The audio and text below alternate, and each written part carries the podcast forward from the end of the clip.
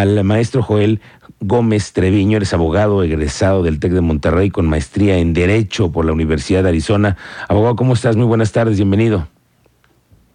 Querido Miguel Ángel, muy buenas tardes, un gusto saludarte. Gracias, igualmente, y bienvenido, porque estábamos hablando con nuestro auditorio de lo que es el mágico mundo de Internet, pero de las complejidades que tiene, también porque es un mundo en el que también hay leyes y también nosotros nos vamos rigiendo por cada país, ¿no? Que también tiene sus propias reglas, ¿no? Cuéntanos un poco más de ello. Mira, Miguel Ángel, existen muchos mitos en Internet y me gustó mucho la forma como introduciste el tema eh, porque a fin de cuentas hay mucha tendencia a pensar que lo que encontramos en Internet es gratis o es de libre uso, lo cual es totalmente incorrecto. El que tú te encuentres una fotografía, un video, un texto en Internet no significa en automático que lo puedas usar sin pedir permiso y sin tener consecuencias.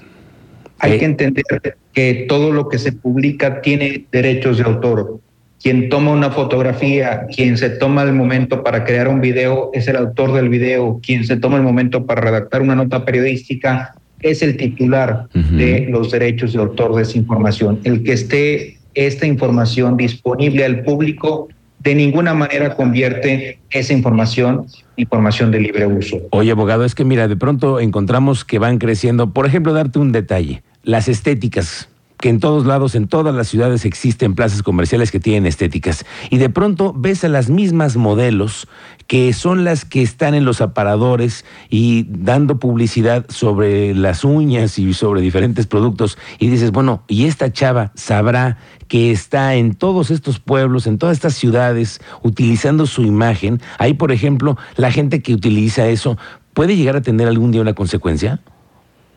Mira, todo depende, Miguel Ángel. Eh, hay maneras de usar la información de forma lícita.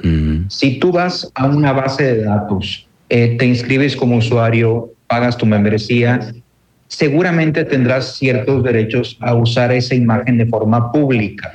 Eh, es decir, tú compras el derecho a utilizar ciertas imágenes que puedes usarlas en tu negocio o para promover algún producto o un servicio.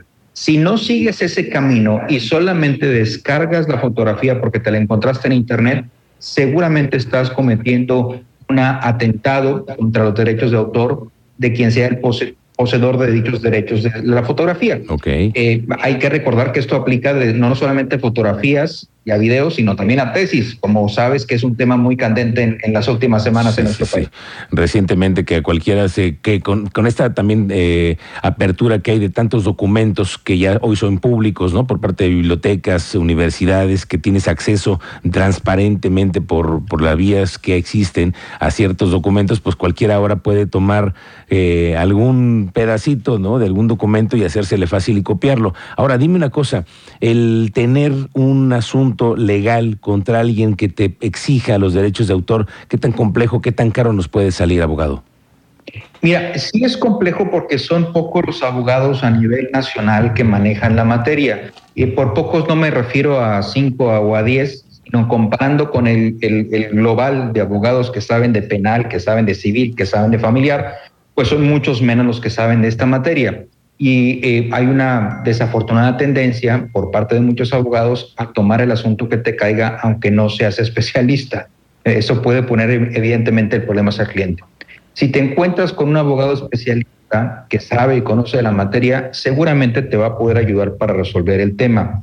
Eh, te puedes meter en un asunto que se denomina infracción en materia de comercio, infracción en materia de derechos de autor, e, e incluso si fuera algo demasiado grave, podría llegar al ramo penal. Este, como ya sabemos y hemos analizado algunos temas relacionados con la tesis de la ministra, pues pudiera haber consecuencias del ramo penal cuando deplanan lo que hiciste y raya en temas de delincuencia o de delitos en materia de derechos de autor. Oye, abogado, danos entonces un tip, un consejo. En caso de que tú requieras imprimir, eh, hacer más grande, tener publicidad en tu negocio, quisieras tener algún menú y acompañarlo con fotografías que ya encontraste tú en Internet y que como dices tú y como decimos, se nos hace fácil, pensamos que en Internet todo es gratis, que lo podemos ocupar. ¿Qué consejo le darías a nuestro auditorio para poder hacer el primer paso de utilizar una imagen que te encuentres públicamente en Internet? Excelente pregunta, Miguel Ángel. Mira, Eh, lo, principal es acudir a una base de datos eh, formal de videos o de fotografías o de animaciones. Hay muchísimas en Internet y no voy a decir nombres para no patrocinar a nadie indebidamente, pero hay muchas bases de datos de fotografía y de imágenes y de multimedia, archivos multimedia sería lo correcto. Eh, en Internet, si tú te suscribes a estas, digamos, herramientas o plataformas, por una cuota módica que vas a estar pagando quizás una vez al mes o una vez al año, vas a poder tener acceso a decenas, cientos y quizás miles de imágenes y fotografías y videos de, eh, con un uso previamente eh, legal, por así decirlo.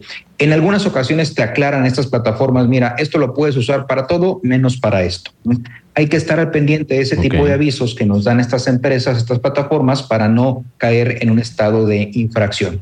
Si eh, vamos a Google Images buscamos una imagen y la usamos en publicidad para nuestro negocio, es muy probable que tengamos problemas. De hecho, el propio Google te dice que las, imágenes están sujetas a derecho de autor, que tomes las, las precauciones en el caso de que quieras usarlas. Correcto, eso hay que tomarlo muy en cuenta, no solamente picarle a la casillita de sí, estoy de acuerdo, he leído todos los términos, porque hay que leerlos, porque si no, nos, después nos podemos meter en una bronca con lo que utilizamos en Internet. Abogado, te agradezco muchísimo darle este consejo a nuestro auditorio, ha sido muy bueno para todos. Muchas gracias. Gracias a ti, Miguel Ángel. Buenas tardes. Muy buenas tardes. Joel Gómez Treviño, abogado egresado del TEC de Monterrey. Ya escuchó usted.